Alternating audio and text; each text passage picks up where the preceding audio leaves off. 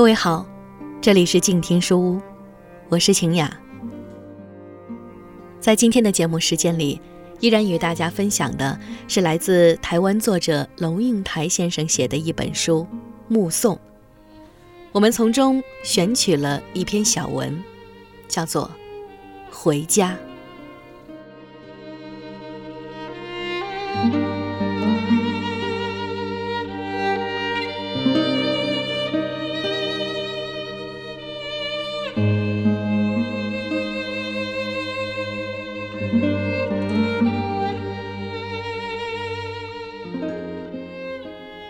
三个兄弟都是五十多岁的人了，这回摆下了所有手边的事情，在清明节带妈妈回乡。红磡火车站大厅里人潮涌动，大多是背着背包、拎着皮包、推着带滚轮的庞大行李箱、扶老携幼的，准备搭九广铁路北上。就在这川流不息的滚滚红尘里，妈妈突然停住了脚。她皱着眉头说：“这是什么地方？”哥哥原来就一路牵着她的手，这时不得不停下来说：“这是香港，我们要去搭火车。”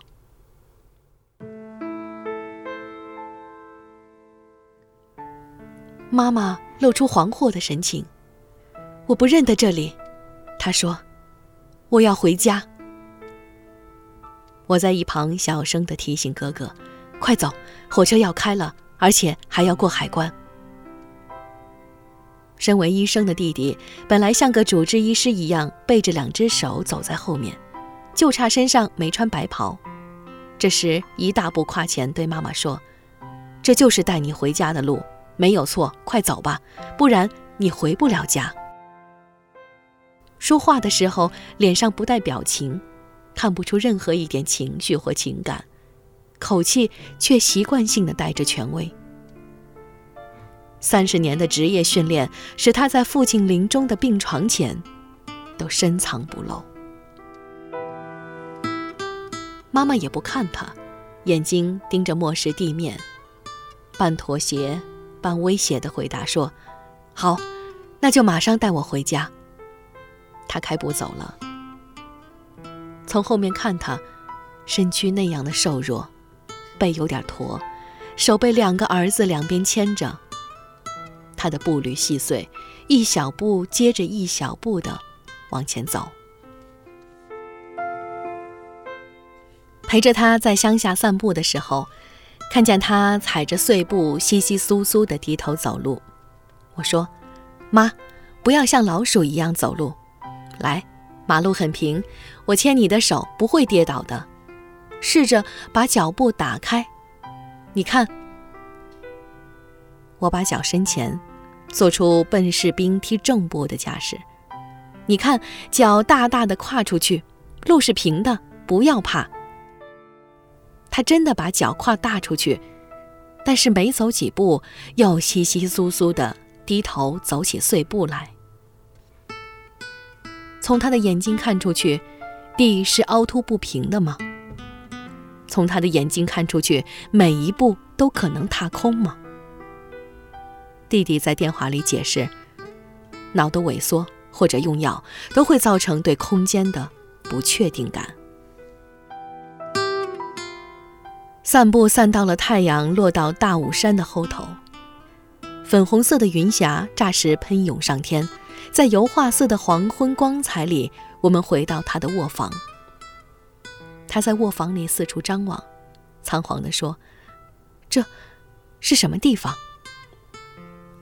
我指着墙上一整排学士照、博士照说：“都是你儿女的照片，那当然是你家喽。”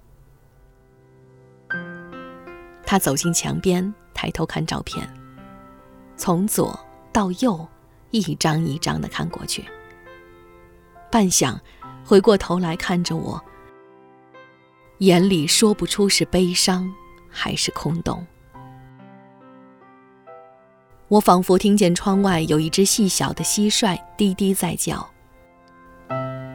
下沉的夕阳碰到大武山的棱线，喷出满天红霞的那一刻，森林里的小动物是否也有声音发出呢？还没开灯，他就立在那白墙边，像一个黑色的影子，悠悠地说：“不认得了。”大雾山上最后一道微光越过渺茫，从窗帘的缝里射进来。刚好映出了他灰白的头发。火车划开了，窗外的世界迅疾地往后退，仿佛有人没打招呼就按下了电影胶卷，快速倒带。不知是快速的倒往过去，还是快速的转向未来。只见他一幕一幕的从眼前飞快的逝去。因为是晚班车，大半旅者一坐下就仰头假寐，陷入沉静，让火车往前行驶的轰隆巨响决定了一切。妈妈手抓着前辈的椅背，颤巍巍站了起来。她看着前方，一纵列座位伸向模糊的远处。她转过身来看往后方，列车的门紧紧关着，看不见门后头的深浅。他看着车窗两侧窗外，布帘儿都已经拉上，只有动荡不安的光，忽明忽灭，时强时弱，随着火车奔驰的速度，像闪电一样打击进来。他紧紧抓着椅背，维持身体的平衡，然后他开始往前走。我紧跟着，亦步亦趋，一只手搭着他的肩膀，防止他跌倒。却看见他用力地拨开我的手，转身说：“你放我走，我要回家。天黑了，我要回家。”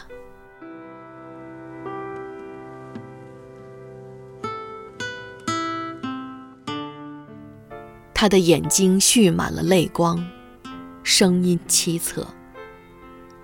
我把他抱进怀里，把他的头按在我的胸口，紧紧地拥抱他。也许我身体的温度可以让他稍微的安心。我在他耳边说：“这班火车就是要带你回家的，只是还没到，马上就要到家了，真的。”弟弟夺了过来，我们默默对望。是的，我们都知道了。妈妈要回的家，不是任何一个有邮政区号邮差找得到的家。她要回的家不是空间，而是一段时光。在那个时光的笼罩里，年幼的孩子正在追逐笑闹，厨房里正传来煎鱼的滋滋香气。丈夫正从她身后捂着她的双眼，要她猜是谁。门外有人高喊：“限时挂号，拿印章来。”妈妈。是那个搭了时光机器来到这里，但是再也找不到回程车的旅人。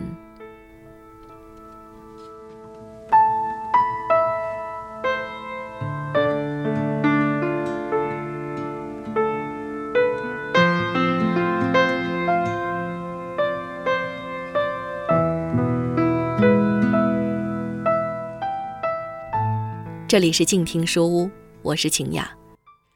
如果你喜欢我的节目，欢迎在新浪微博搜索 DJ 赵敏与我互动留言。再会。